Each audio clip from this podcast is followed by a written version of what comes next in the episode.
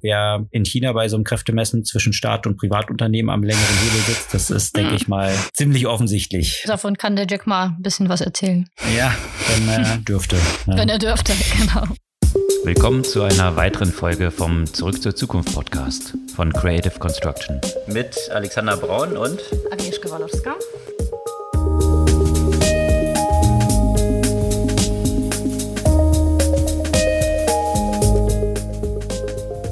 Was gab's Neues letzte Woche? Die ganzen Big Techs haben ihre Quartalszahlen angekündigt und die sind jetzt nicht sonderlich überraschend, würde ich sagen. Und trotzdem bieten sie so eine gute Überleitung zu vielen anderen Themen rund um Big Techs. Allerdings, aber in ihrer Dimension so Blowout Quarters, wie die da hatten, war es wahrscheinlich dann schon bei vielen überraschend. Also schon extrem gut abgeliefert durch die Bank, also mit ganz, ganz wenigen Ausnahmen. Schon faszinierend. Und ja, wie du es gesagt hast, viele Themen, die sich da dran knüpfen, von Apple über App Stores, über Spotify und so weiter. All diese Themen, da werden wir sicherlich in die Tiefe einsteigen und Tesla natürlich auch nicht zu vergessen. Und interessant, weil da gehen wir natürlich auch auf paar Gerichtsverfahren ein im Kontext von Big Techs, dass diese ganze regulatorische Druck sich im Moment in den Quartalszahlen überhaupt nicht abbilden lässt, beziehungsweise da keine Spiegelung findet. Aber schauen wir mal, ob das sich irgendwann mal ändern könnte. Genau. Regulatorischen Druck gibt es auch in einem anderen Land und zwar in China. Und da sind wahrscheinlich die sogenannten Super-Apps, über die alles so möglich ist, WeChat, Alipay und was dort dahinter steckt, nicht so richtig happy drüber. Worum sich da dreht, werden wir auch vertiefen. Nicht so richtig happy könnten auch die Gründer oder auch die Mitarbeiter von Lyft sein. Lyft sollte ja nach eigenen Ankündigungen bis 2021 eine autonome Flotte haben. Das hat nicht so ganz hingehauen mit der Konsequenz, dass die ganze Abteilung verkauft wurde und zwar an Toyota. Ja, und um Self-Driving gab es auch auch noch News aus anderen Lagern und zwar von Baidu, die anscheinend ziemlich weit sind und von Tesla, die jetzt ein bisschen vorsichtiger sind. Interessante Erkenntnisse aus den letzten Geschäftsberichten. Ansonsten viel Brimborium, das schaffen die eigentlich auch immer wieder in unterschiedlichem Kontext rund um die Gründer von Basecamp und ihre apolitical policy in der Firma und in diesem Kontext noch paar Themen, die in Richtung politische Debatte und freie Meinungsäußerung auf unterschiedlichen Ebenen. Da gehen wir auch noch mal drauf ein. Und dann gab es natürlich auch aus der deutschen Fintech-Szene eine ganze Reihe von interessanten News, zum Beispiel bei Vivid mit einer großen Finanzierungsrunde und auch eine sehr dynamische Entwicklung von einzelnen Börsenkursen und zwar von einem Unternehmen, was Anteile an Trade Republic hält, weil zum Beispiel Trade Republic jetzt Kryptohandel angekündigt hat oder eingeführt hat sogar. Und last but not least, am 1. Mai haben wir so ein kleines, großes äh, Jubiläum, also wir beide. Und Creative Construction. genau, und Creative Construction, weil nämlich am 1. Mai der Name äh, entstanden ist und auch der Entschluss, das Ganze ja auch zusammen zu machen. Und ja, das ist schon zehn Jahre. Das ist schon ganz schön crazy, dass wir so lange miteinander ausgehalten haben. Ja, wer, wer hätte es erwartet? ja, und äh, ihr haltet ja auch schon eine ganze Weile mit uns aus. Freut uns natürlich sehr, wenn ihr auch weiter bei unserem Podcast dabei seid. Und nochmal zur Erinnerung, ihr könnt den natürlich auch gerne abonnieren oder folgen, wie das jetzt heißt, und einfach in eurem Podcast-Player auf den entsprechenden Button klicken und dann bekommt ihr den ganz frisch jeden Dienstag früher morgen bei euch in euren Podcast-Player. Ja, steigen wir in die Themen heute ein. Da gab es natürlich sehr, sehr sehr viel rund um die Quartalszahlen, was ja die ja, Reporting-Woche schlechthin gewesen ist. Hat dich irgendwas besonders überrascht oder in der Dimension gab es irgendwelche News, die du besonders spannend fandst? Naja, von der Dimension, die Apple eingenommen hat, hat es mich schon nochmal überrascht. Also das sind einfach Zahlen, die die abgeliefert haben. Ich meine, ein Unternehmen von der Größe von Apple, dass die noch in dieser Dimension wachsen. Ja, also es ist unglaublich, irgendwie fast 90 Milliarden an Umsatz Umsatz haben sie in dem Quartal erzielt, davon irgendwie über 20 Milliarden an Gewinn. Wenn man das mal runterbricht, allein die iPhone-Sales sind fast 50 Milliarden. Das ist wesentlich mehr als gesamt Microsoft an Umsatz macht. Nur das iPhone. Also das zeigt so ein bisschen die Dimensionen und einfach ein extrem sprunghaftes Wachstum noch beim Unternehmen dieser Größe. Das, ja, ich glaube, hat es so in der Geschichte wahrscheinlich noch kaum gegeben. Das stimmt. Und wo du Microsoft erwähnst, ne, da erscheint das, was sie präsentiert haben, ja fast ja lächerlich zu sein, obwohl das natürlich auch wieder grandiose Zahlen waren. Und auch interessanterweise hat sich ja dieser Push in Richtung Cloud ja auch offenbar gelohnt. Also tatsächlich der Bereich Azure ist um 50 Prozent gewachsen, was ja auch nicht ohne ist, ja. Und wie gesagt, nur wenn man, wenn man die gesamten Zahlen von Microsoft dann im Verhältnis zu Apple setzt, denkt man so, ja, okay, naja, was soll's. ja, ist schon, ist schon verrückt. Und auch so ein Produkt eben wie jetzt irgendwie die AirPods, mhm. die jetzt auch schon, gab es ja auch wieder so eine schöne Grafik, also welche Dimension die ein, allein schon einnehmen, irgendwie mit 13 Milliarden äh, nur diese AirPods als ein, eine Kategorie. Also das sind wirklich alles äh, Zahlen, die astronomisch sind. Super gute Zahlen hat auch Facebook abgeliefert. Die waren ja so als mit die ersten dran, wo man dann schon ein bisschen sehen konnte, okay, in diese Richtung wird es wahrscheinlich für alle anderen werbebasierten Unternehmen auch gehen, also sprich äh, Google slash Alphabet. Da hat Facebook einen extremen Anstieg an den Umsätzen erzielt und auch den Durchschnittspreisen, die für die Ads dort gezahlt werden. Also schon auch eine sehr dynamische Entwicklung dort nach wie vor. Es zeigt so ein bisschen, also wenn man durch die Bank durchgeht, ja, die ganzen GAFA-Unternehmen, das demonstriert einfach nochmal diesen, diese Beschleunigung, die jetzt auch nochmal durch Corona Stay at Home stattgefunden hat, von der natürlich diese Unternehmen ganz besonders profitieren und einen Shift dort einleiten oder nochmal verstärken, der wahrscheinlich nicht mehr auf das Ursprungsniveau vor Corona zurückfallen wird, sondern tatsächlich so eine Beschleunigung dort darstellen wird. Shopify auch extrem gute Zahlen abgeliefert. Die Aktie ist dann am nächsten Tag mal zehn Prozent hochgeschossen. Also ein sehr, sehr dynamisches Wachstum wirklich durch die Bank von, von all diesen großen Tech-Unternehmen. Nicht überraschend finde ich, dass sowohl bei Amazon als auch bei Google als auch bei Microsoft die Cloud-Lösungen ordentlich nach oben geschossen haben. Da wird sicherlich Corona auch einen äh, gewissen Einfluss äh, gehabt haben, die sicherlich bei Unternehmen auch ähm, entsprechend für Beschleunigung äh, in diesem Segment gesorgt hat. Absolut. Und da ich Google vorhin gerade erwähnt hatte, die natürlich auch tolle Zahlen abgeliefert haben, da fand ich auch ganz interessant diesen Aspekt, was YouTube alleine jetzt für einen Umsatz erzielt. Ja, die machen aktuell einen Umsatz von um die 24 Milliarden, was ja nur werbebasierter quasi auf YouTube ist. Und da wurden von vielen so Vergleiche herangezogen, okay, wir schauen uns mal den Umsatz von Netflix an und tatsächlich Netflix macht nur 28, nur in Anführungsstrichen 28 Milliarden Umsatz. Also man geht davon aus, dass YouTube dieses Jahr Netflix noch in Umsatzzahlen einholen wird. Und wenn man dann mal dagegen stellt, dass Netflix aber pro Jahr 15 Milliarden für Contentproduktion ausgibt, dann sieht man halt schon eine interessante Verteilung von, wie man ein werbebasiertes Geschäftsmodell monetarisieren kann im Vergleich zu einem abo-basierten Geschäftsmodell. Ja, also welche Kosten ich damit habe, wenn ich den Content selbst generieren muss oder wenn er mir quasi kostenlos durch die Nutzer angeliefert wird und ich den über Werbung monetarisiere. Fand ich eine interessante Perspektive dort drin. Mhm, absolut. Und Stichwort werbebasierte Geschäftsmodelle.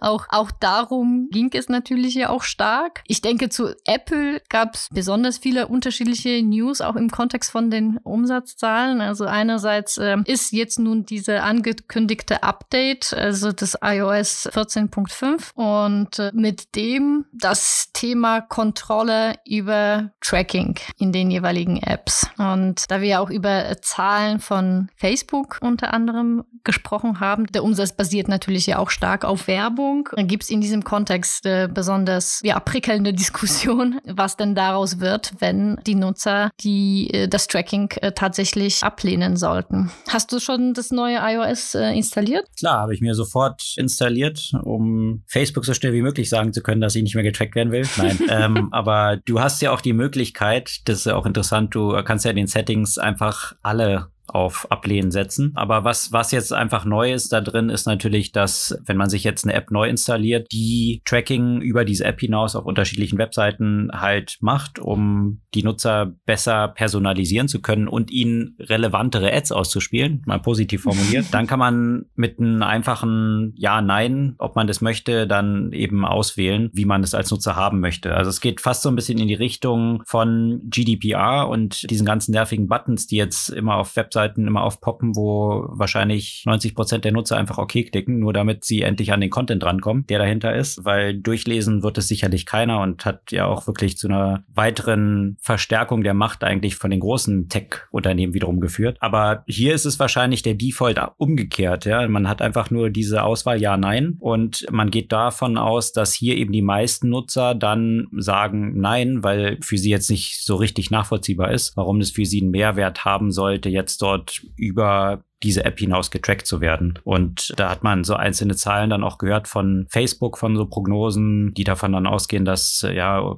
im höheren einstelligen Bereich sieben Prozent bis vielleicht sogar zehn Prozent, dass eine Einbuße in den Werbepreisen dann als Resultat haben könnte und dementsprechend sich negativ auf das Geschäftsmodell von Facebook auswirkt. Und ja, das, das ist halt schon, Facebook sitzt da wirklich so, wie man im Englischen sagt, between a rock and a hard place. Ja, auf der einen Seite hat man Google im Browser, die jetzt die Cookies entsprechend die Regulierung dort geändert haben und auf der anderen Seite dann im App Store kommt entsprechend Apple dort rein und ja, Facebook fehlt halt den direkten Access, Ökosystem. ja, ein eigenes Ökosystem, wo mhm. sie A, über den App Store von anderen abhängig sind, aber auch über den Browser von anderen abhängig sind. Und ja, von daher sehe ich da echt das Geschäftsmodell von Facebook so ziemlich, ziemlich in der Zwickmühle verglichen mit, mit anderen Playern, die da so unterwegs sind. Die müssten einfach einen Schritt weiter gehen noch, um einfach noch früher dran zu sein und so einen Telekommunikationsanbieter kaufen, so einen Netzwerkprovider kaufen, sodass die Googles und Apples eher von denen erstmal abhängig sind und die das auf der Netzwerkanbieterebene alles mhm. mal anders machen können. Weil das wäre die einzige Ebene davor, also genau. So ein ISP, was in den USA ja. ja auch schon, da hatten wir auch schon mal von berichtet, ne, dass ich glaube, die T-Mobile war das, die jetzt eben Advertising auf der ISP-Basis eben dann ermöglichen, ne, und die Personalisierung dort. Ja, durchaus, ja. Das wäre dann eine, eine Schicht weiter drüber nochmal. Ne? Mhm. Ähm, Oder drunter.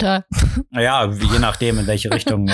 ähm, was Facebook ja schon mal probiert hatte, war eben tatsächlich ein eigenes Ökosystem über Messenger aufzubauen, wo der Messenger dann auch ein App Store werden sollte. Das ist nicht so wirklich -mm. erfolgreich gewesen. Und ja, mit eigenen Devices haben sie es ja auch mal probiert, wo dann ein Facebook-Betriebssystem vorinstalliert ist. Das hat auch nicht wirklich so viele Nutzer gefunden. Also von daher, ja, mal schauen, wo es da mit Facebook hingeht. Ehrlich gesagt, ich weine denen aktuell aber auch nicht so eine Träne nach, wenn, wenn deren Geschäftsmodell ein bisschen weniger profitabel wird und eher auf dem Downward-Trend ist. Mm, absolut. Die Frage ist natürlich, was das ja auch für so E-Commerce-Anbieter Anbieter mit Retargeting ja auch bedeuten wird. Allerdings wird natürlich ja auch sehr stark darüber diskutiert, wie schnell man Möglichkeiten findet, das zu umgehen und einfach die Nutzer und Nutzerinnen über andere Wege weiter zu tracken. Ne? Was ich mich ja auch gefragt habe, ist, könnten theoretisch die App-Anbieter eine Möglichkeit finden, zu sagen, okay, wenn du auf Nein klickst, dass dein Service irgendwie eingeschränkt wird. Genauso wie das jetzt zum Beispiel mit einigen Cookies ist. Ne? Wenn du die ablehnst, dann kann die Website dir irgendeine eingeschränkte Funktionalität anbieten anbieten. Ich weiß nicht, ob Apple das nicht sogar in den Bedingungen ausgeschlossen hat. Bin ich jetzt überfragt, müssen wir mal schauen. Aber also das ist ja immer die Argumentation, die Apple bringt. Ja, immer Nutzerperspektive, was ist zum Vorteil des Nutzers und ihm jetzt ein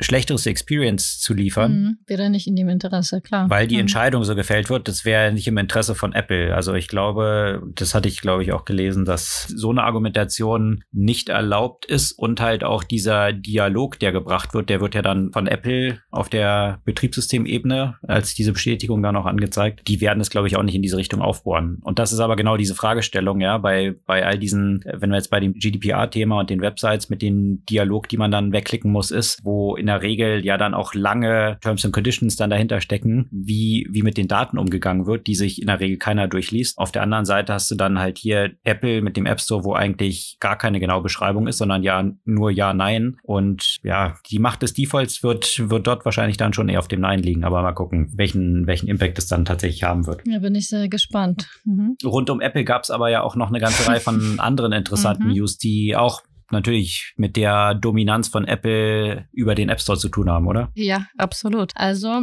womit fangen wir an? Vielleicht mit Epic Games. Äh, das ist nämlich am 3. Mai.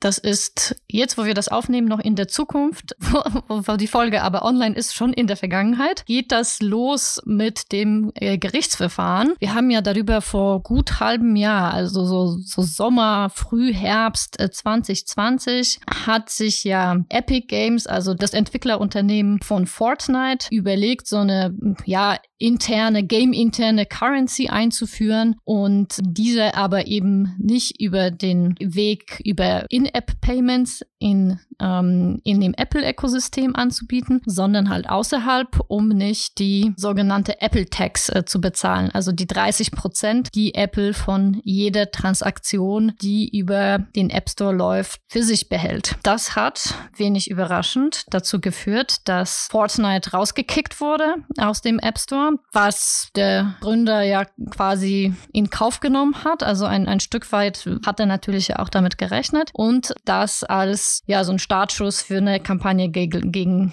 Apple genutzt hat, um eben diese, diese Marktposition, diese marktbeherrschende Stellung von Apple ähm, anzuprangern und gegen die vorzugehen. Und da wird ab dem 3. Mai verhandelt. Ja, das ist natürlich eine interessante Diskussion, die ja auf mehreren Ebenen dort geführt wird. Ich meine, Epic Games, ich glaube, da ist der Gründer der ja auch Multimilliardär ist, mhm. Äh, auch in einer ganz guten Situation ist, auch verkraften zu können, diesen Fallout, den es dadurch gegeben hat, weil die Umsätze sind ja signifikant eingebrochen, nachdem Apple dort entsprechend reagiert hatte. Und dort stellt sich tatsächlich so ein bisschen die Frage, wie diese Argumentation ist und ob das Gericht dieser Argumentation folgt. Weil das, glaube ich, in diesem Fall, und das ist der andere Fall, der gerade in Verhandlungen ist, da geht es um Spotify, die ja auch sich entsprechend beschwert hatten und eine Klage eingereicht haben, dass Apple seine Marktdominanz mit dem App Store entsprechend ausnutzt und zwar zum Nachteil der Nutzer ausnutzt, weil durch diese Apple Tax, wenn dann Musik darüber vertrieben wird, Apple mit seinem eigenen Angebot, dem Musikangebot, halt bessere Preise machen kann, ähm, als es eben jetzt ein Spotify, die dann noch diese 30 Prozent an Apple abführen müssen können. Und das eigentlich nur möglich ist, wenn dann eben das Angebot von Spotify ein teureres ist, was ja dann wiederum zum Nachteil der Nutzer ist. Also das ist eine relativ schlüssige Argumentation, die bei Epic Games so ein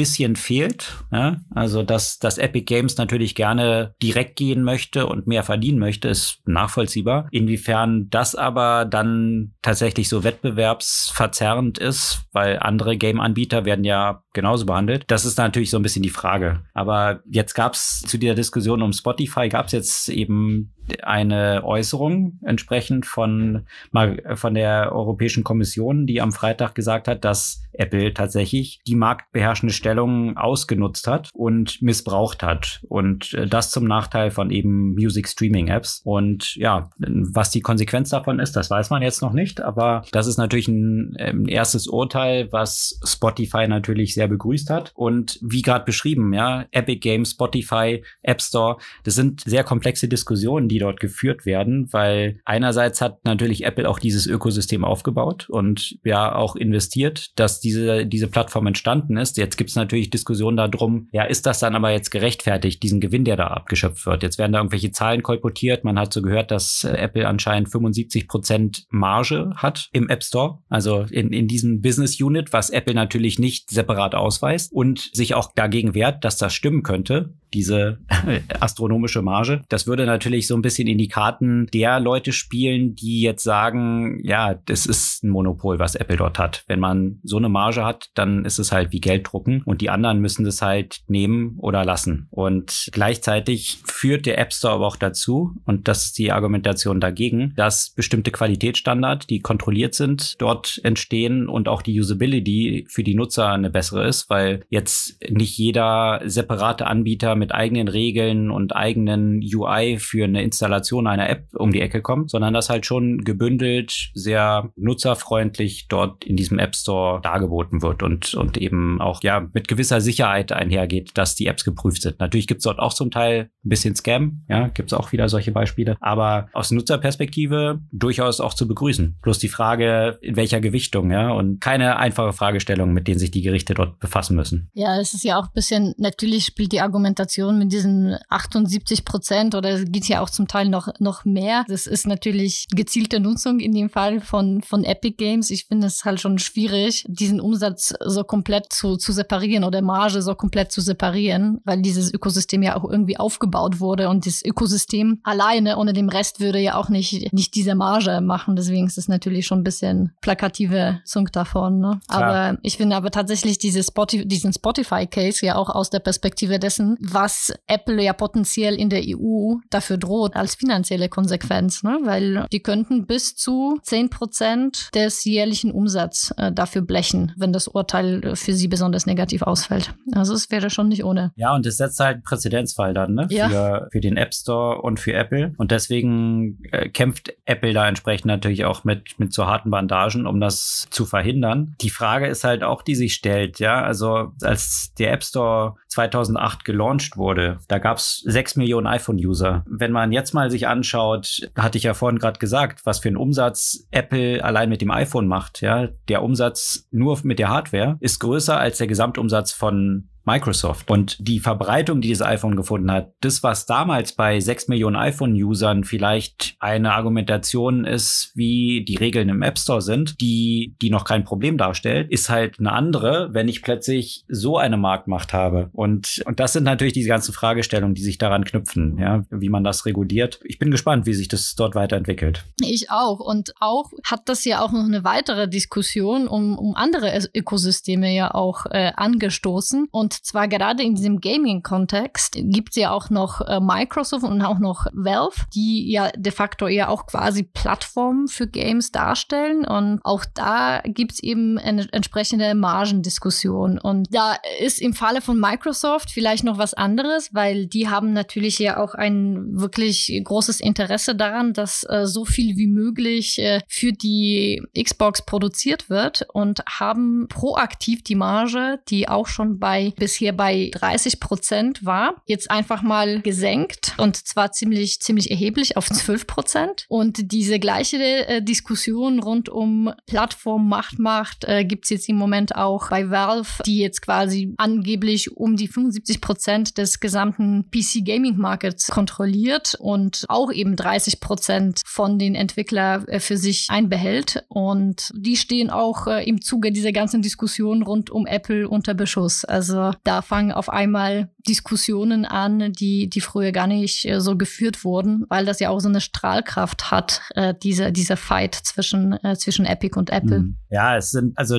App Store die eine Dimension, die andere mit Privacy und den Änderungen. Was ich ganz interessant fand, auch so eine Randnotiz. Es gab ja, wann war das? Ich glaube, im Januar. Im Januar hatte Matthias Döpfner, CEO von Springer, so einen schönen Artikel geschrieben, der damit überschrieben war, dass jeder Nutzer Herr seiner eigenen Daten sein solle und dass die entsprechenden Tech-Monopole den Nutzern ihre Daten zurückgeben müssen. Also sehr plakativ natürlich. Interessanterweise hat jetzt Springer Klage gegen diese Privacy-Änderung von Apple eingereicht. Als, ja, eine, ein Missbrauch der Marktmacht. Also mhm. ich finde, ich finde halt diese, ja, wegen, wegen Änderungen dieser Privacy-Themen, ne? Die Debatte wird halt natürlich auch immer ziemlich scheinheilig geführt. Das muss man auch dazu sagen, weil wie Medienunternehmen welche Daten gerade ein Springer und auch andere Medienunternehmen halt, wie sie Nutzerdaten verwendet haben, auch für den Vertrieb. Das geht ja absolut in die gleiche Richtung, wie das jetzt halt von diesen entsprechenden Tech-Playern dort geschieht. Und klar, wenn man dann selbst am kürzeren Hebel sitzt, weil jetzt jemand anders noch eine größere Marktmacht hat, dann ist es natürlich immer einfach zu argumentieren, dass jetzt plötzlich die Nutzer ihre Daten haben sollten und nur sie das Recht daran und hin und her. Das ist, um das Kind beim Namen zu nennen, bei den Medienunternehmen genauso nicht der Fall gewesen. Also von daher ist natürlich auch immer viel Politik, viel Lobby, äh, die da auf beiden Seiten mit ins Feld geführt wird und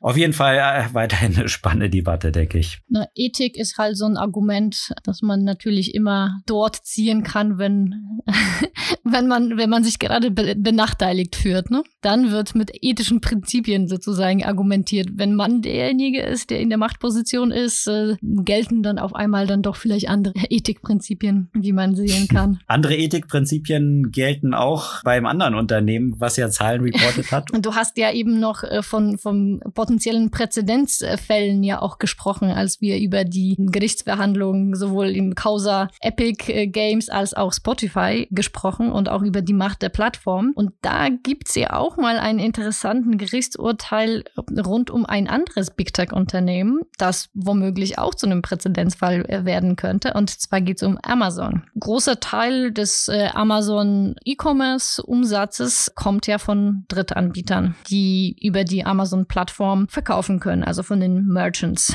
über das Marketplace. Und vor einigen Jahren hat eine Frau so ein Hoverboard äh, gekauft über eben so einen Drittanbieter. Und dieses äh, Ding war beschädigt und ist in Flammen ausgebrochen und hat zu Verbrennung, Verletzung und so weiter geführt. Und diese Frau ist auf einen Gerichtweg äh, gegen Amazon äh, gegangen. Und Amazon hat bisher argumentiert, äh, die sind nur eine Plattform, die eben Kunden mit Anbietern verknüpft und somit haben sie hier keinerlei rechtliche Verantwortung. Und das hat ein Berufungsgericht in Kalifornien jetzt anders gesehen und gesagt, dass durchaus die Verantwortung, die Liability bei Amazon liegt. Und das ist echt so, wenn man sich überlegt, was alles über diverse Plattformen abläuft, frage ich mich, was das für Konsequenzen auch für solche Modelle wie jetzt Shopify haben würde oder auch eBay. Welchen Weg öffnet das dann potenziell?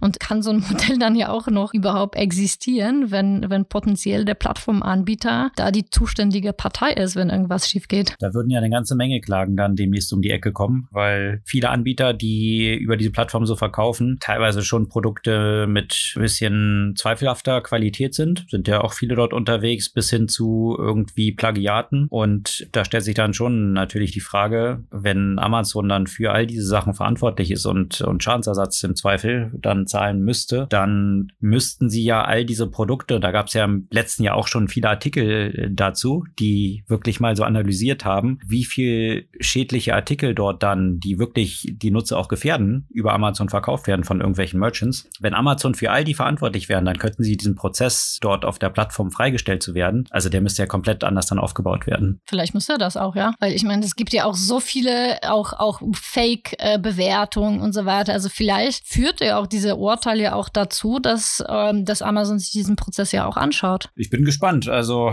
du hast gesagt, Berufungsurteil. Ist das jetzt irgendwie die letzte Instanz oder gibt es da noch ein paar Instanzen? Weil ich kann mir nicht vorstellen, dass Amazon das auf sich sitzen lassen wird. Ich kenne ja nicht die Details des Gerichtswesens in den hm. USA, aber das ist ja auch ein Berufungsgericht in Kalifornien. Das ist ja wahrscheinlich noch nicht die allerletzte Instanz, würde ich jetzt annehmen. Hm. Ja, ich bin gespannt. Interessant. Auf jeden Fall eine interessante Diskussion, die auch wiederum rund um Plattformen dreht, ob das jetzt Content ist, ob die Plattformen jetzt für den Content, den Nutzer dort verbreiten, verantwortlich sind oder die Nutzer nur oder jetzt die Merchants bei so einer E-Commerce-Plattform. Interessant, auf jeden Fall. Äh, Amazon hat ja auch, und da sind wir auch bei, bei der Plattform und den Quartalzahlen, die, die haben ja auch wiederum unglaublich starke Zahlen abgeliefert. Die Aktie hat gar nicht so stark reagiert und ja. Das hat man schon wahrscheinlich erwartet bei Amazon einfach. Vielleicht noch mehr als bei den anderen. Ja, wobei die gehen schon eine ganze Weile halt verglichen mit vielen anderen relativ sideways. Viele dieser großen Unternehmen. Shopify war da eigentlich so der einzige Ausreicher, der komplett durch die Decke gegangen ist. Aber die Zahlen waren sehr gut wirklich von Amazon und sie haben auch noch was anderes angekündigt. Da hatten wir auch in der letzten oder vorletzten Folge ja mal eine Diskussion zu rund um dieses Thema von Gewerkschaften, wo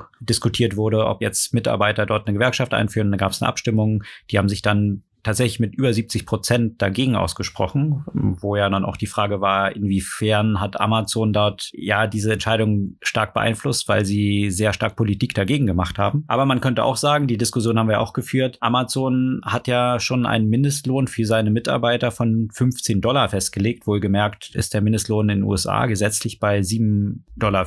Also das ist ja schon das Doppelte, was Amazon dort als Mindestlohn zahlt. Und sie haben jetzt bekannt gegeben, dass sie für 500.000 Mitarbeiter den Lohn nochmal um 50 Cent bis 3 Dollar erhöhen wollen. Und das finde ich schon eine interessante Entwicklung, gerade aus so einer Wettbewerbsperspektive, weil Amazon ja durchaus dort auch auf den Markt hinarbeitet. Das haben sie auch schon mal proklamiert, dass sich andere, also ihre Wettbewerber, dort mal ein Beispiel dran nehmen sollten und auch ihre Löhne mal erhöhen müssten. Und äh, ja, da kommen natürlich solche Player wie Walmart und Co. dann auch unter Druck, unter Zugzwang, wenn Amazon jetzt die Politik dort entsprechend betreibt, die Löhne zu erhöhen. Also ich Ich würde sagen, ist natürlich zu begrüßen, ja, dass, dass den Mitarbeitern dort Mindestlohn in so einer Höhe zumindest gezahlt wird. Das ist ja eine gute Entwicklung. Aber ähnlich wie bei der Argumentation bei Apple vorher, ne, auch wenn es um Privacy-Themen geht, wahrscheinlich auch nicht ganz selbstlos, wie diese, äh, Ach. was als Argumente dahinter stecken. Anyway, aber wenn es in die richtige Richtung geht, be my guest. Apropos richtige Richtung und Quartalszahlen, was geht eigentlich bei Tesla?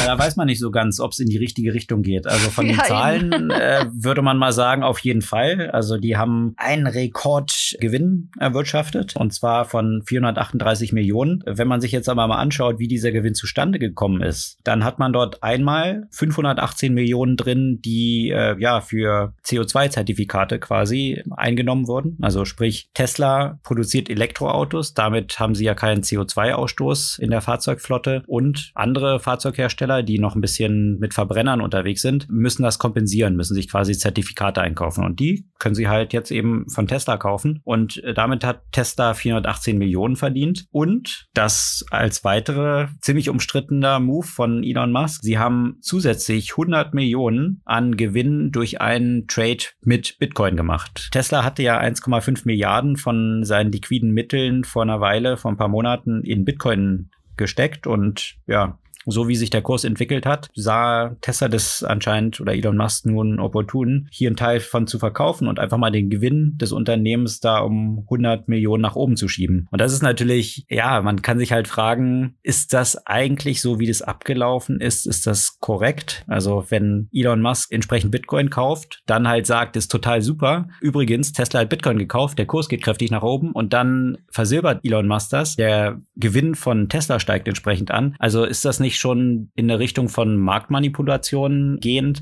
Sicherlich werden sich da noch viele Behörden auch mit befassen müssen mit solchen Entwicklungen. Ja. Und ich meine, wenn sie da, wenn sie da ja auch das Zertifikatenhandel be betreiben, da ist offenbar nicht mit reingeflossen der CO2-Ausstoß, der eigentlich bei diesen ganzen Bitcoin-Transaktionen äh, erfolgt ist, oder? Das ist sicherlich eine weitere Dimension, ja. Ja, also von daher, ich, ich weiß es nicht genau, ob es für Tesla in die richtige Richtung geht. Für Elon Musk schon.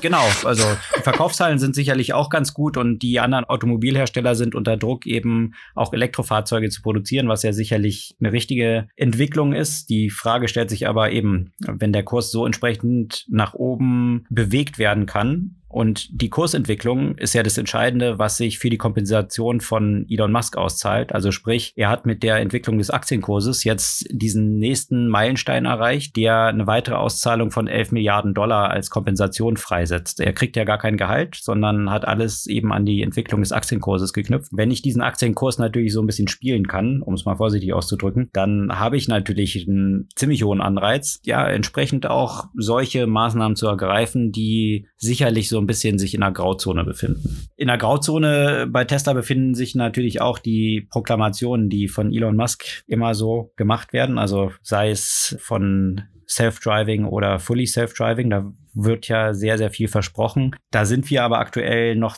ziemlich weit von entfernt. Da gab es vor zwei Wochen auch so einen Unfall. Der war natürlich jetzt, weiß nicht, ob du es verfolgt hast, war ein Tesla gegen Baum gefahren, mhm. ja, mhm. von der Straße abgekommen, stellte sich dann heraus, keiner hat am Steuer gesessen, also einer im Beifahrersitz, einer auf dem Rücksitz und das Auto ist in Flammen aufgegangen, die beiden Insassen sind verbrannt. Da hat Tesla dann aber argumentiert, da war auch nicht der Self-Driving-Mode eingeschaltet. Man weiß nicht, was dort wirklich vorgefallen ist, aber die Versprechen von Tesla waren ja da, dass eigentlich jetzt schon Hunderttausende von vollautonomen Teslas unterwegs sein müssten als Taxis. Das ist noch nicht der Fall und so wie es aussieht, scheint es auch noch relativ weit entfernt zu sein. Es gab nämlich eine interessante Äußerung in dem Quartalsbericht von Tesla und zwar stand dort drin, dass natürlich bestimmte Risiken mit dem Geschäftsmodell von Tesla verbunden sind und es auch sein könnte, dass diese Entwicklung von selbstfahrenden Autos sich verzögert die Technologie, die eingesetzt wird, nicht so wirkungsvoll ist, um das zu realisieren oder vielleicht auch gar nicht funktioniert. Aha. Or at all stand dort mhm. drin. Und dieses or at all war tatsächlich diese Ergänzung,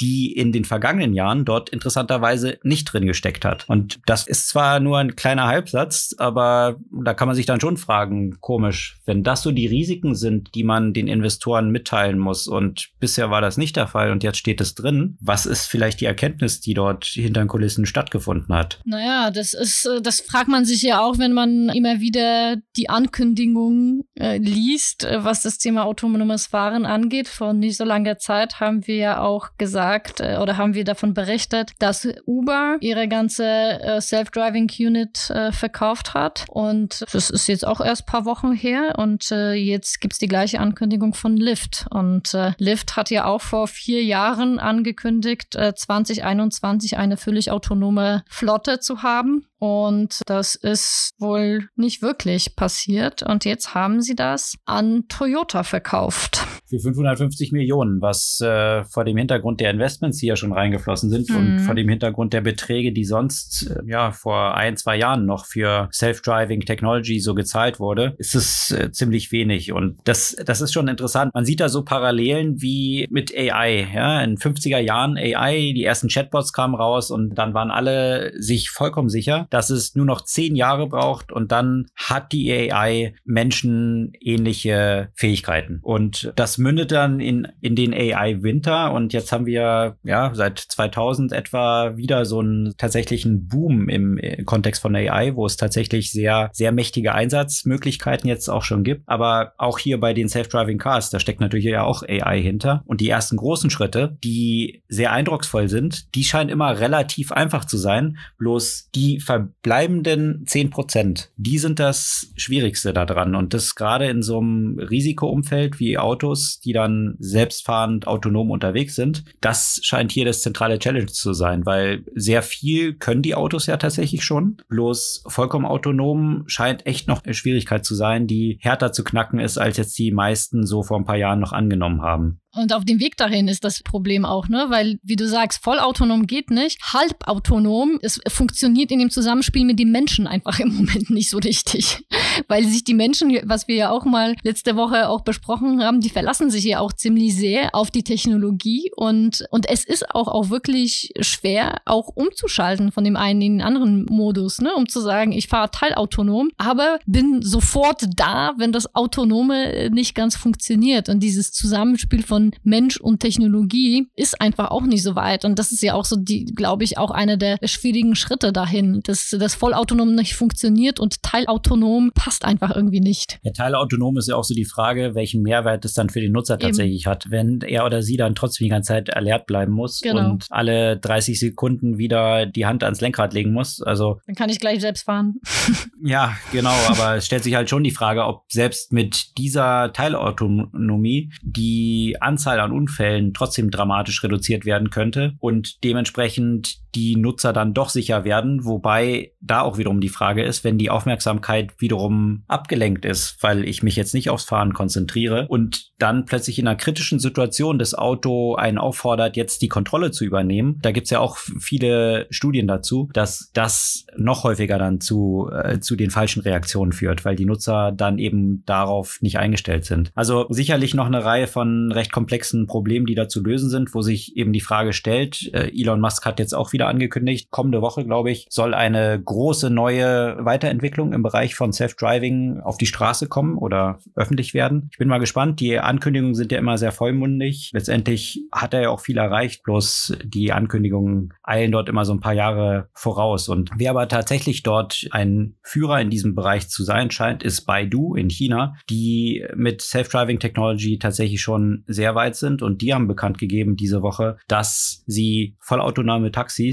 jetzt auf die Straße bringen und die sind tatsächlich in Peking jetzt schon unterwegs. Also von daher finde ich es auch schon interessant, diese Perspektive dann wiederum zu haben. Baidu als das führende Unternehmen, was jetzt Self-Driving Cars angeht und in China schon als vollautonome Taxis ohne Kontrollfahrer im Einsatz. Ja, der Vorteil in China ist, dass das Menschenleben da ja nicht so wertgeschätzt ist und dass im Zweifel, wenn man keine Diskussionen haben möchte, dann wird man das ja auch unterdrücken können. Ne? Also so ein Diskurs wie jetzt um Tesla wird es da nicht geben. Das ist in dieser Hinsicht ganz sehr viel einfacher, sowas umzusetzen. Ja, das ist wahrscheinlich die Kombination von beiden, aber technologisch, glaube ich, wird denen schon auch zugebilligt, dass sie schon erheblich weiter sind als die meisten Unternehmen hier im Westen. Also Baidu zumindest. Wir werden sehen. Aber apropos China, da gab es ja auch noch weitere Neuigkeiten aus etwas anderer Branche. Allerdings, und zwar aus dem Finanzumfeld. Da ist es ja nichts Neues, dass Jack Ma, der Gründer von Alibaba, da schon länger nicht so den Wohlgefallen mehr der Regierung von China findet und in der Versenkung verschwunden ist. Jetzt wurde offiziell bekannt gegeben, dass die Privatunternehmen jetzt keine Mischung mehr von ihren Geschäftsmodellen in der Form haben können, dass sie Payments anbieten und auch Kredite vergeben. Das hatten ja Alipay zum Beispiel getan oder auch Tencent, also diese Super-Apps, die eigentlich in allen Bereichen dort unterwegs sind. Das ist ihnen jetzt untersagt worden. Also sie dürfen sich jetzt nur noch auf Payments konzentrieren und müssen halt im Zweifel dann ein separates Unternehmen haben, was ja auch eben Kredite,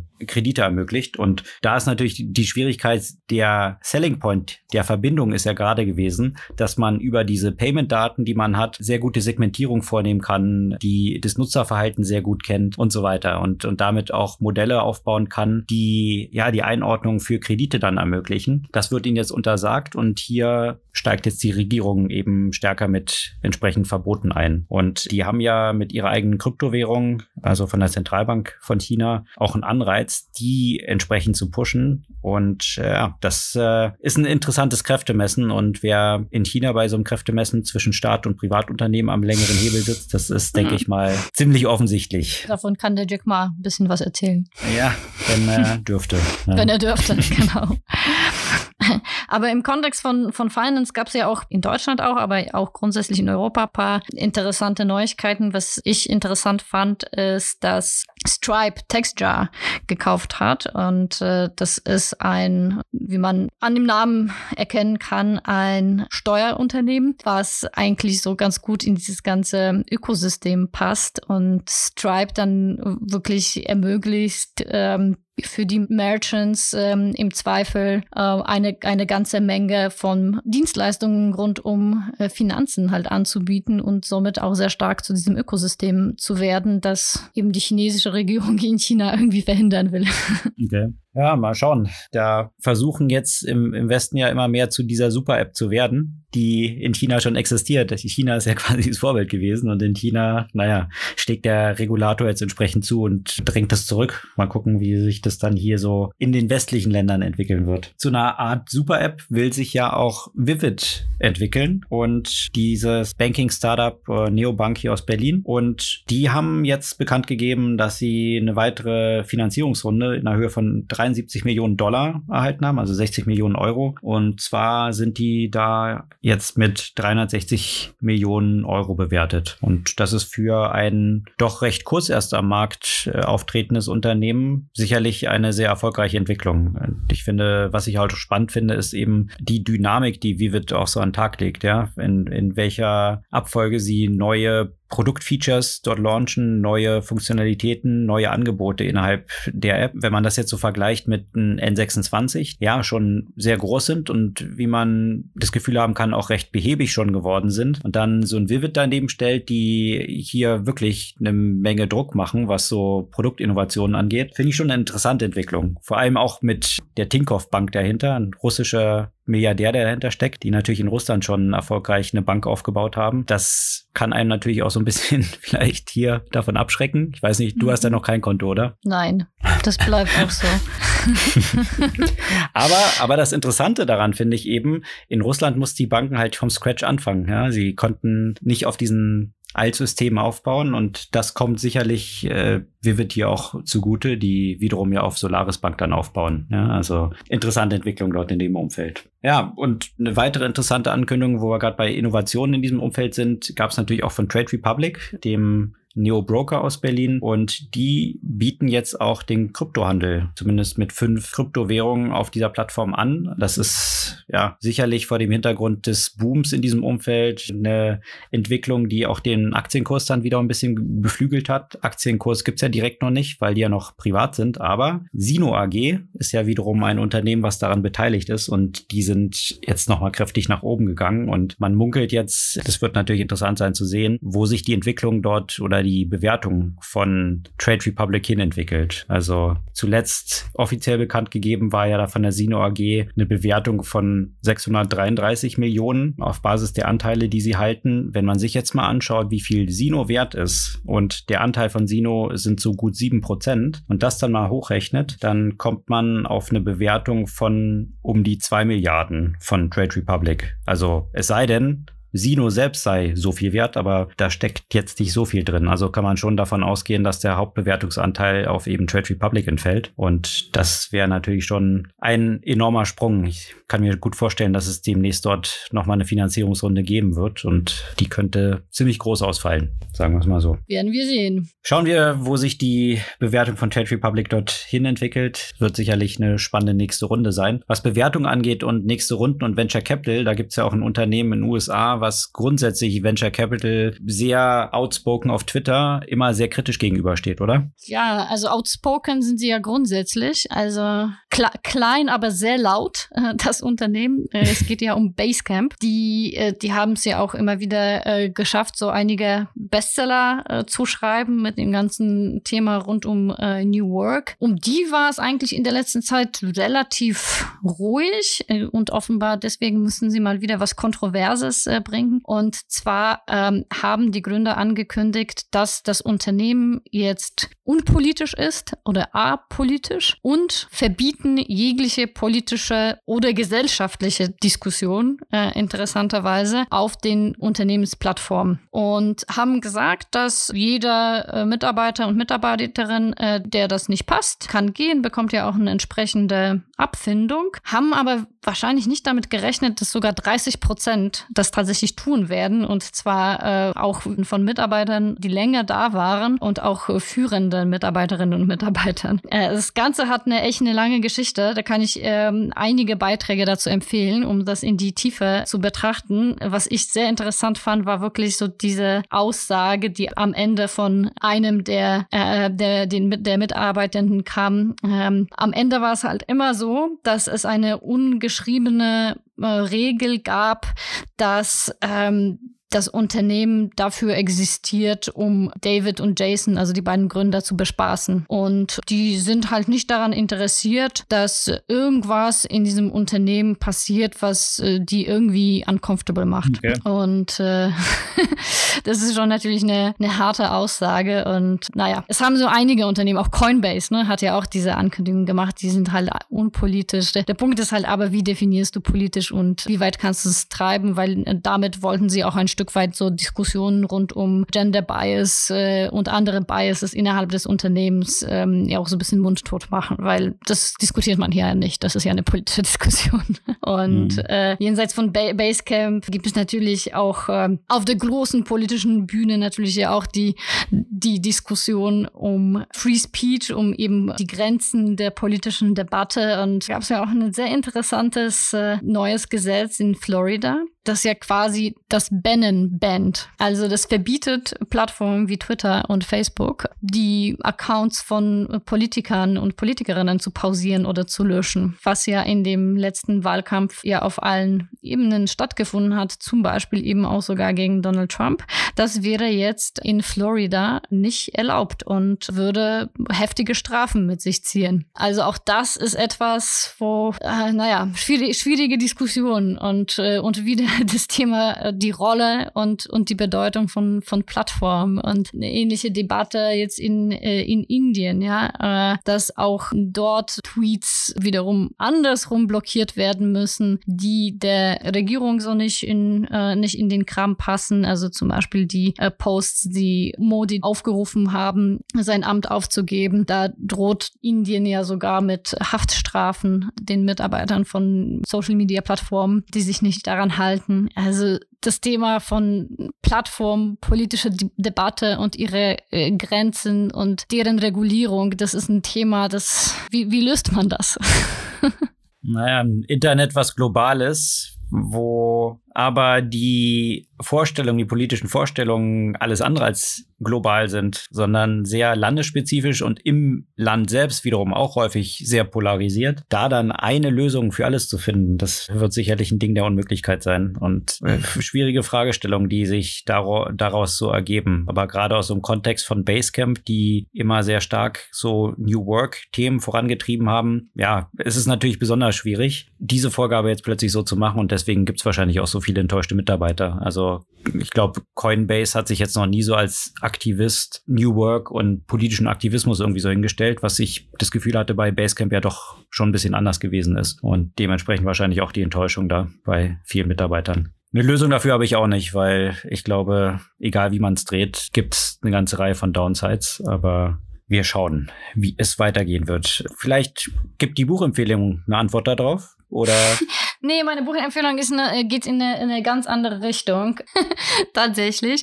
Aber ich wollte noch mal kurz, wie wir schon beide am Anfang angekündigt haben, ne, das sind jetzt äh, zehn Jahre Creative Construction hinter uns. Zehn Jahre, in denen wir uns mit den Themen, die wir jetzt seit zwei Jahren auch als Podcast bringen, beschäftigen. Und natürlich führt sowas ja auch dazu, so ein bisschen nicht nur auf sich selbst und das eigene Unternehmen zu blicken, sondern auch, wie sich die Themen in, den, in der letzten Dekade halt verändert haben und was für andere Fragestellungen es, es auch zum Teil damals gab, als die, mit denen wir uns jetzt beschäftigt haben und wie krass viel wir eigentlich in der Zeit ja auch dazugelernt haben. also was Methoden angeht, was Technologien angeht, was alles Mögliche angeht, wie krass schnell sich die Welt in den zehn Jahren verändert hat. Ja, da gab es diese Diskussion um so eine Marktdominanz von App Store noch nicht so, weil äh weil das gerade noch relativ frisch war, ja.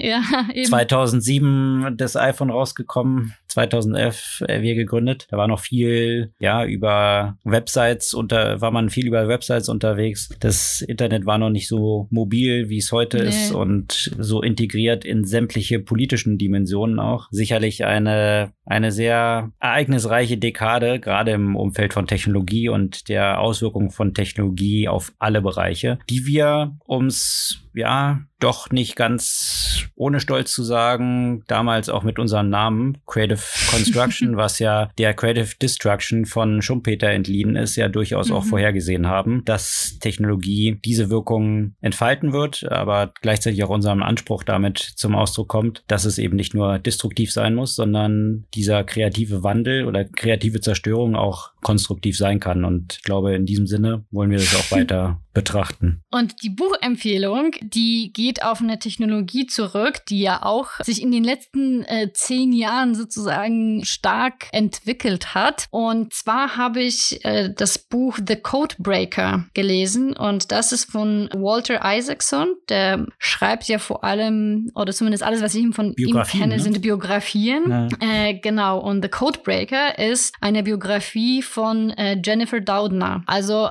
äh, Jennifer Doudna hat 2020 zusammen mit Emmanuel Charpentier den Nobelpreis für CRISPR-Cas äh, bekommen und gilt als eben, ja, wenn man das Buch liest, dann wird man vielleicht das Wort Erfinderin nicht mehr verwenden, weil man natürlich dann sehr stark sieht, wie viele Mütter und Väter das äh, Baby hatte. Aber ein sehr, sehr, sehr spannendes Buch, weil es natürlich nicht nur die Person behandelt, sondern die gesamte Geschichte eben auch dieser Erfindung und äh, nicht nur die Geschichte, sondern auch die, die Zukunft und die Konsequenzen drumherum von allen Perspektiven beleuchtet. Und also eben CRISPR-Cas, die, die Genschere, ein Meilenstein, wenn es dann um, um das Thema Geneditierung geht. Und sicherlich eine Technologie, die, ja, die, die eine enorme Auswirkung auf die Zukunft der, der Menschheit haben wird, äh, meines Erachtens. Eine, von der ich sehr wenig Ahnung habe, als eben weder Biologin noch äh, Chemikerin noch Medizinerin, aber die mich extrem fasziniert fasziniert. Ja, und gerade im Kontext von Corona und ja. der technologischen Weiterentwicklung, wie Vakzine dort hergestellt werden, sicherlich auch ein super relevantes Thema. Wahrscheinlich auch nicht zufällig, dass äh, dieser Nobelpreis ja auch in dem Corona-Jahr an die vergeben wurde, was eine relativ schnelle äh, Würdigung der noch äh, sehr jungen Technologie mhm. ist. In diesem Sinne die Buchempfehlung Codebreaker über Jennifer Doudna von Walter Isaacson. Das soll es für diese Woche gewesen sein. Wir freuen uns, wenn ihr auch kommende Woche wieder dabei seid und uns auch eure Kommentare, euer Feedback und eure Anregungen schickt und freuen uns auf die Entwicklung der kommenden Woche. Bis dann.